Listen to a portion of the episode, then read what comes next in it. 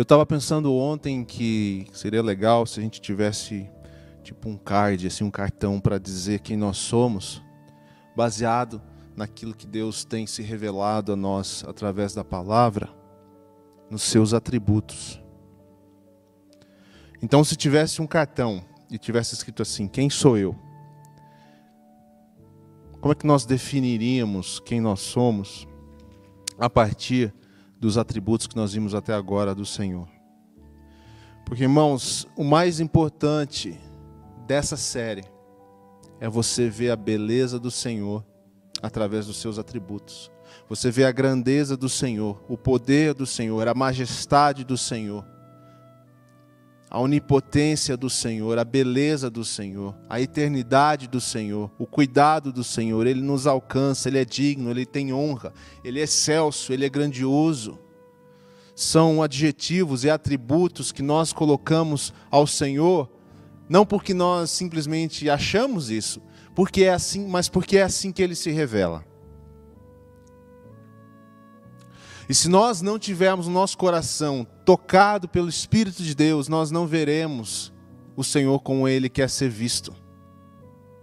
Nós precisamos estar diante de Deus, alimentando a nossa mente, o nosso coração com todos esses atributos do Senhor, refletindo sobre eles. Não deixe que esses atributos sejam apenas mais um conhecimento que você vai contar para alguém. Sabe que eu sei sobre Deus? Eu sei que Ele é santo, eu sei que ele é amoroso, eu sei que ele é bondoso, sei que ele é justo. Fiquei meio com medo desse aí, mas ele é justo, ele é reto.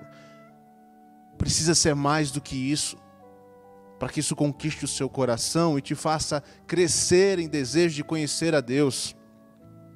E nós vimos em Hebreus 1:3 que Cristo é a expressão exata do ser, do Pai, de Deus, expressa a Deus em todos esses atributos que nós falamos aqui.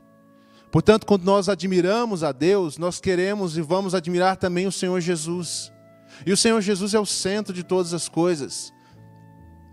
Ele é o Senhor, o Kyrios, o Senhor soberano. Todas as coisas estão sujeitas a Ele, Ele conquistou todas as coisas através da Sua morte e da Sua ressurreição. Ele é o amado da nossa alma, é aquele que nós desejamos conhecer, queremos abraçar. Ele é gente como a gente, carne e osso. Não dá para abraçar Deus, Deus é invisível, Deus é espírito. Nós podemos abraçar Jesus, um dia iremos abraçá-lo, literalmente. Já pensou nisso? Os atributos de Deus apontam não para um ser supremo, inatingível, mas eles apontam para o Cristo encarnado, Deus encarnado. Isso precisa crescer, fazer crescer em nós a admiração pelo Senhor. Romanos 8, 29, que é o nosso segundo texto assim de fundamento, de base para isso que nós estamos falando, vai dizer a você que nós somos chamados para sermos transformados conforme a imagem do Filho. Então, eu e você, quem nós somos? Como que a gente encaixa aqui o que a gente viu até agora? Pode colocar aí no chat, se você está usando o chat. Se quiser me ajudar, coloca aí o texto de Hebreus 1:3 para as pessoas lerem. Coloca aí o texto de Romanos 8:29. Como é que você diria que você, o que você é junto com os atributos de Deus? Vamos pensar aqui junto. Primeira coisa, Deus é santo. Então, quem sou eu? Eu sou aquele chamado para ter uma vida de santidade uma vida de consagração a Deus separada. Isso tem muitas implicações para a nossa vida. Significa que nós temos que rever muito do que nós fazemos, do que nós pensamos, do que nós admiramos e do que nós desejamos, porque nós somos chamados para ser povo exclusivo de Deus. Então, é a pureza de coração que Deus vai transformando e nós fazemos escolhas agora sábias, rejeitamos aquilo que tem a aparência do mal, que é mal, aquilo que não agrada ao Senhor. Eu sou aquele chamado a expressar a santidade de dentro para fora, por causa de Cristo que habita em mim. Esse é um item. Eu sou também aquele chamado a demonstrar amor incondicional. Não apenas um amor relacional, não apenas um amor de filho é, para pai, de pai para filho, amor conjugal, um amor é, de irmandade, mas um amor incondicional, porque a imagem de Cristo está sendo formada em mim. Eu estou sendo formado conforme a imagem de Cristo e vice-versa. Cristo está sendo formado em mim e um dia essa obra será completa. Paulo dizia: Não sou eu mais quem vive, mas Cristo vive em mim. Em outras palavras, ele está dizendo: Eu tenho aprendido a deixar que o Espírito Santo de Deus que vive em mim, que é o próprio Cristo, tenha mais espaço na minha vida do que eu mesmo, a minha vontade. Portanto, não sou mais eu que vive, mas Cristo vive em mim, e vivendo em mim, eu expresso a santidade de Deus, eu busco expressar o amor incondicional de Deus. Eu também sou agora aquele que age com bondade, age com bondade em todas as coisas para o bem, para o bem daqueles que estão ao meu redor. Acima de tudo, ou junto com tudo isso, agora eu sou chamado a fazer algo que antes para mim era impossível, porque Deus tem aplicado em Cristo, na minha vida, justiça e retidão. E quando eu vou até o Senhor, e quando eu me rendo ao Senhor e quando eu confesso as minhas falhas e o meu pecado ao Senhor, Ele me faz limpo.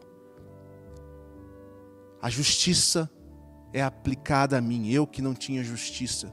E eu posso agora viver uma vida justa diante de Deus, justificado, em paz com Deus e não preciso mais temer a Deus. Então, esses quatro primeiros atributos já falam muito a respeito da sua vida cristã e deveriam já começar a gerar transformações na sua maneira de pensar e na sua maneira de agir. Você precisa considerar essas coisas diante do Senhor. Hoje nós vamos falar sobre um quinto atributo, e esse se chama Deus totalmente misericordioso. E esse é um bom atributo para a gente falar algumas coisas interessantes. Acompanha comigo aqui.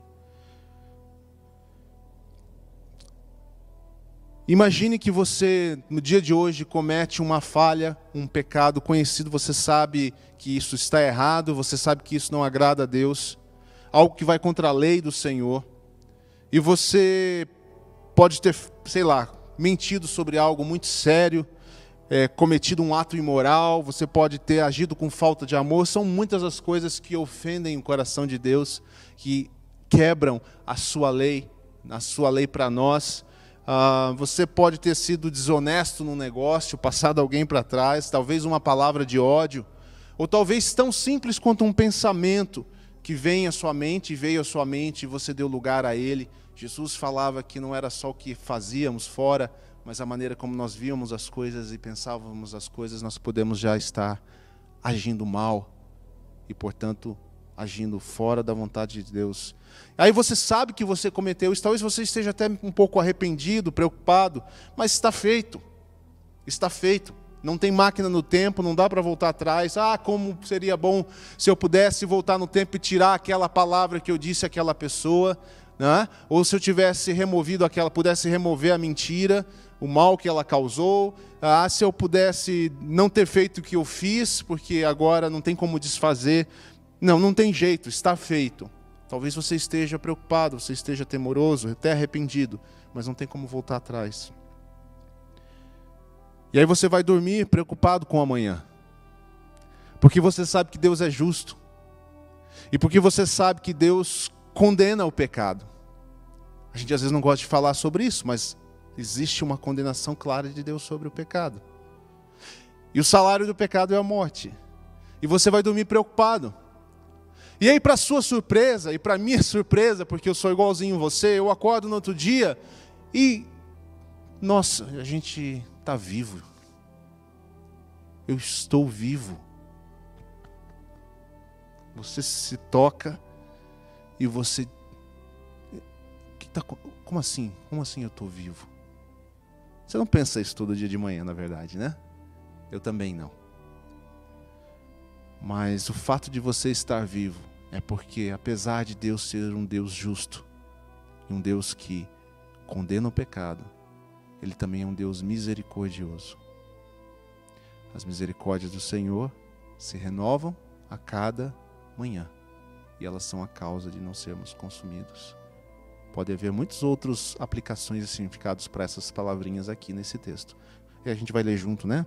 Lamentações de Jeremias 3, pode ir abrindo aí. Capítulo 3, versículo 22 e 23. Mas consumidos, aqui fala de um Deus justo e de um Deus santo na presença de pecadores como, como nós. Nós falamos um pouco isso quando falamos sobre a justiça de Deus, lembra? Deus vem, se ele se manifesta a nós, o que é que acontece? Nós somos consumidos imediatamente. Não é possível que um ser como nós, pecadores, contrários à vontade de Deus, por natureza, existamos na presença de um Deus santo e justo. Fogo, consumidos. Moisés, um homem de Deus, um profeta de Deus, quis ver o Senhor por admiração. Imagina a admiração de Moisés, andando com Deus, vendo todas as suas maravilhas. A revelação do eu sou. Quem tu és, ó grande ser supremo? E o ser supremo diz: Eu sou o que sou. E Moisés, assombrado, e nesse relacionamento com ele, ele diz: Eu quero te ver, Senhor. E Deus diz: Você não tem condição de me ver, mas farei passar diante de você a minha bondade. A bondade nós podemos lidar com a bondade de Deus, né? Assim também a sua misericórdia. Abriu aí? Lamentações, capítulo 3, só para a gente confirmar o texto.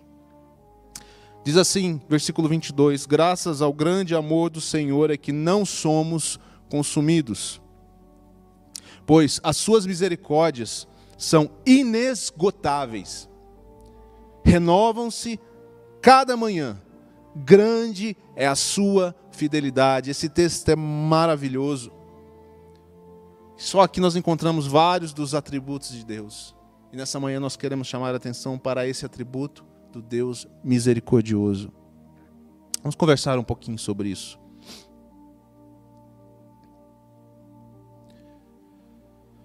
O que significa a misericórdia de Deus? Uma frase para você guardar, talvez, e vamos trabalhar junto aí, se você quiser escrever ela no chat para as pessoas lerem com calma. O que, que significa a misericórdia de Deus?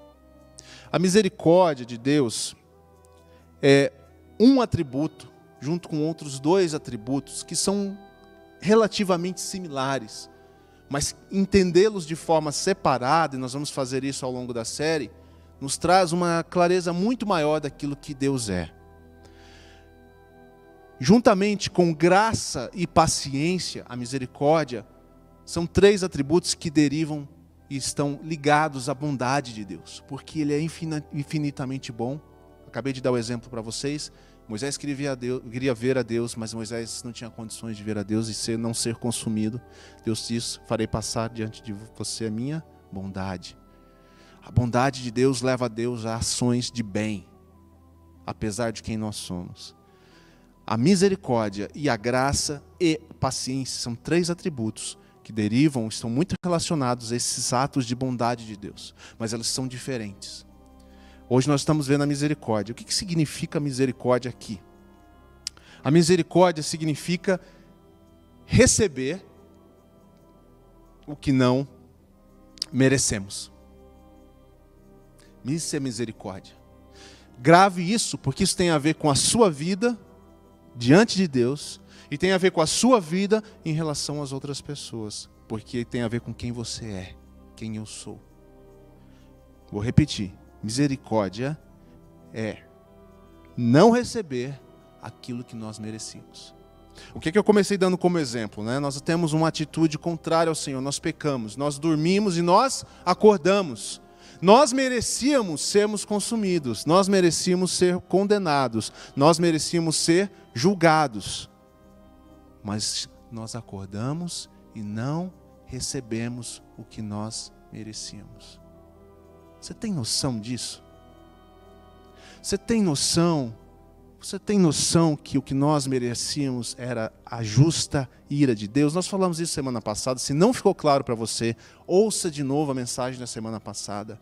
Não se engane, nós merecíamos a justa ira de Deus. Deus não seria ruim, maldoso, injusto se ele aplicasse a sua ira a nós. A ira de Deus é justa, porque nós somos pecadores, não há em nós condição de sermos santos, justos, amorosos e bons.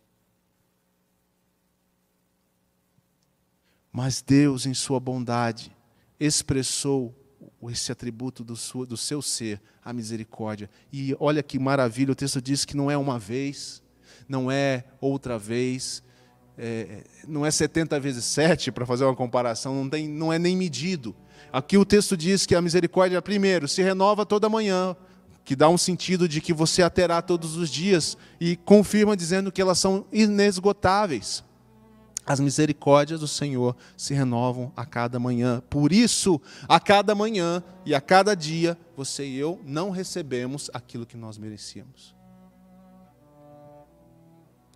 Mas isso não é parecido com graça, você poderia dizer, né? Não é isso, graça. Quase isso, mas não é. Pensa comigo. Graça é receber o que não merecemos. Misericórdia é não receber o que nós merecemos. A graça é receber o que nós não merecíamos. Eu não vou abrir muito esse assunto aqui porque esse é tema de outro episódio, mas você já está percebendo. Ah, e paciência. Paciência, misericórdia não é paciência? Deus misericordioso é porque ele é paciente, sim, é porque ele é paciente.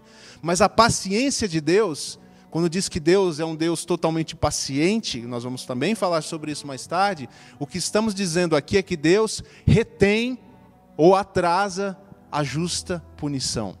Ele é paciente. Ahá, está vendo a diferença? Misericórdia, eu não recebo aquilo que eu mereço. Graça, eu recebo aquilo que eu não mereço. Favor de Deus, salvação. Paciência, Deus retém a sua ira, Deus retém a sua aplicação da justiça por um tempo, porque Ele é paciente. O que significa que haverá um tempo onde a paciência de Deus é, é, não estará disponível. Ok? Então guarde essas três coisas, nós vamos falar sobre isso no futuro. Acho que está bem claro para você o que é a misericórdia. Como é que a misericórdia é aplicada a nós de forma total e perfeita. Deus foi misericordioso com você de forma explícita, total e, e, e sem comparação na cruz do Calvário. Na cruz do Calvário, ali você encontra a expressão maior do não receber aquilo que nós merecíamos.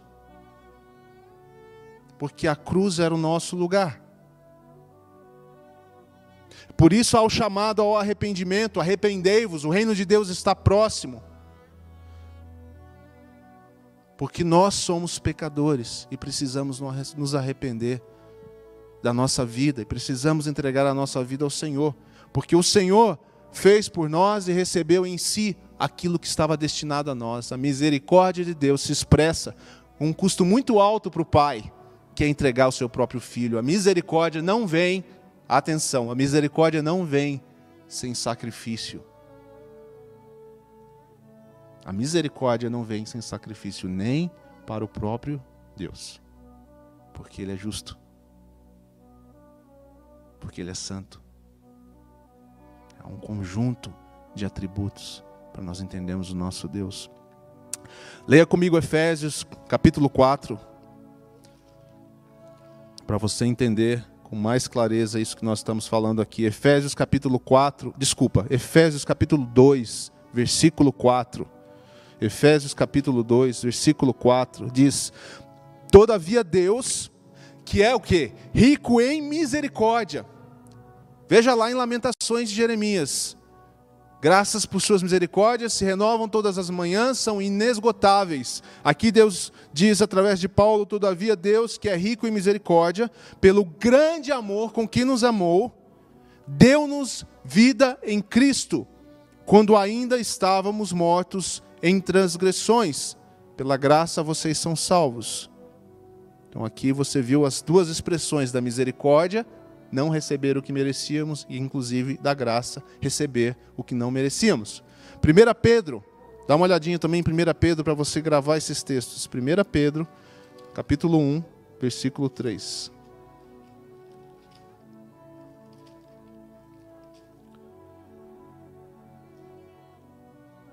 Será que é esse mesmo? É esse mesmo. Diz assim: Bendito seja o Deus e Pai de nosso Senhor Jesus Cristo. Conforme a sua grande misericórdia, ele nos regenerou para uma esperança viva, por meio da ressurreição de Cristo dentre os mortos, para uma herança que jamais isso, que jamais poderá perecer. Aqui o ponto principal, conforme a sua grande misericórdia, ele fez isso. De novo, conforme a sua grande misericórdia, ele propiciou um meio para que nós não recebêssemos aquilo que nós de fato merecíamos, que era a morte. A misericórdia é aplicada ao Senhor. Misericórdia é não receber aquilo que nós merecíamos, mas Cristo recebeu. É aquele monte de multa que você ganhou no carro, só que o carro estava no nome de Jesus e ele que te pagou todas as multas. Esse é um exemplo interessante. Você que fez a multa, você que fez a besteira, você que passou no sinal vermelho, você que correu demais, você que parou onde não devia e estava ali tranquilão. E aquelas multas foram imputadas ao proprietário.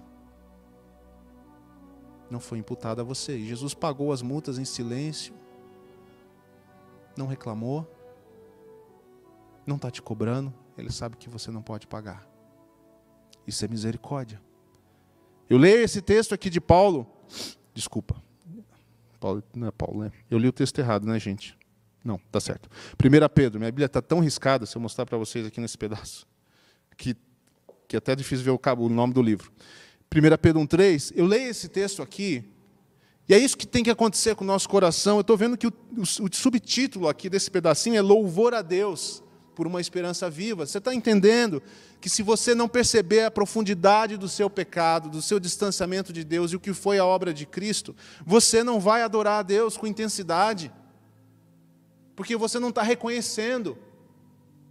Onde abundou o pecado, superabundou a graça.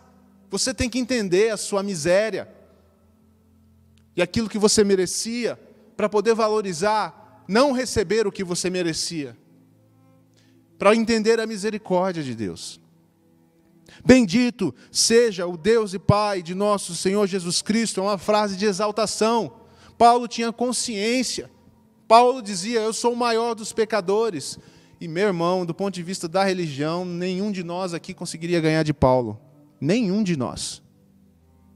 O mais estudado, o mais educado, zeloso.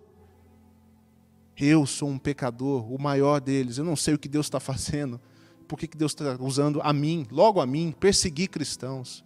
Nós temos que entender a nossa miséria para poder valorizarmos a misericórdia de Deus e isso gerar em nós atos de mudança, mudança em nós, não só em direção a Deus, em gratidão, mas em direção à nossa própria vida em relação aos outros, na nossa vida em relação aos outros. E aí, E aí nós temos aqui nosso último ponto, que eu gostaria de compartilhar com vocês, que é sobre a prática da misericórdia. Eu acho que você já entendeu a necessidade da misericórdia, você já entendeu esse atributo claramente, diferente de graça e paciência. Você já entendeu que o ápice da misericórdia foi demonstrado em Cristo. E agora, o que eu faço com isso? Expresse misericórdia aos outros. Seja como Jesus. Não entregue aos outros aquilo, aos outros aquilo que eles merecem. Ah, difícil, hein? Eu falei antes que não há misericórdia sem também que haja sacrifício. Romanos 12, versículo 1 fala sobre isso. Entender, eu anotei aqui, entender o custo da misericórdia de Deus demonstrada em Cristo deveria mudar a forma como nós vivemos. A nossa vida passa a ser um culto, um sacrifício vivo diante de Deus. Por amor a Ele, em favor do nosso próximo, seja na nossa casa, seja na nossa comunidade de fé, seja no mundo. É uma entrega sacrificial diária Assim como as misericórdias do Senhor não se renovam, se renovam a cada manhã, também deveria se renovar em nós o nosso amor sacrificial. A nossa misericórdia deveria se renovar em favor de outros.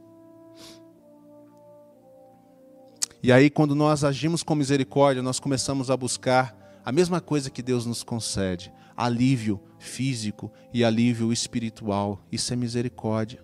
Porque toda a consequência do pecado é o que nós merecíamos. E, portanto, a desestabilização de toda a vida, nos nossos lares, nos nossos relacionamentos, na vida espiritual, na vida física, na vida relacional, isso é consequência do pecado, que é aquilo que nós temos para oferecer. Nas suas misericórdias, Deus não aplica a nós toda a consequência disso. Nós estamos vivos, nós vivemos. A misericórdia de Deus vem sendo renovada e isso vem nos protegendo ao longo da história de não sermos consumidos. Portanto, nós podemos aplicar misericórdia a outras pessoas da mesma forma, trazendo alívio trazendo consolo, alívio físico, alívio espiritual. Um dos grandes atos de misericórdia, e esse aqui é, é, é, é, esse é pancada. Misericórdia está relacionada a perdão, gente. Você já estava meio que sacando, né? Sacrifício, difícil, misericórdia, não dar aos outros aquilo que eles mereciam. O que é que nós recebemos do Senhor? Perdão. O que é que nós merecíamos? Sua justa ira a morte, nós recebemos perdão através da misericórdia. A consequência, o efeito da misericórdia de Deus em nosso favor é perdão. Nós fomos perdoados, portanto, perdoar é ato de misericórdia. Jane Wilkin diz o seguinte: a misericórdia também significa perdoar, assim como fomos perdoados em vista da grande misericórdia de Deus, nós sacrificamos a nossa amargura e os nossos ressentimentos com o propósito de estender perdão. Então hoje é aquele dia que você tem que tomar uma decisão e parar de ficar sustentando amargura e ressentimento, se você tem isso no seu coração, numa situação de relacionamento com outra pessoa. E você vai estender perdão porque você também foi perdoado. Quando nós não entregamos perdão, é como se nós estivéssemos achando que somos mais justos do que a outra pessoa, mas nós não somos. Entregar perdão não é se fazer, é, é, é, não é agir com, com ingenuidade, aceitar é, ser maltratado, aceitar a continuidade de, um, de uma coisa que seja opressiva, que seja ruim para você. Não é isso. Você tem que tomar outras decisões juntos, se há essa situação na sua vida. Mas o perdão é expressão de misericórdia, é entregar ao outro algo que você também recebeu.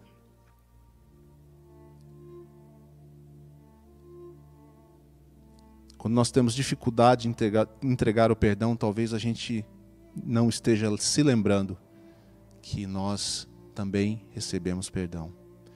E a sugestão aqui de um dos autores que eu li para isso, quando você se sentir assim, é você se lembrar da mesa do Senhor. Tá vendo? Jesus é muito inteligente, né? Deixou para nós fazer isso em memória de mim. Se aproxime-se da mesa do Senhor. estou falando aqui de forma é, metafórica, né? Você faz isso em contemplação e meditação. Pense na ceia do Senhor, recebendo seus discípulos, estando com eles, entregando a si mesmo em favor deles.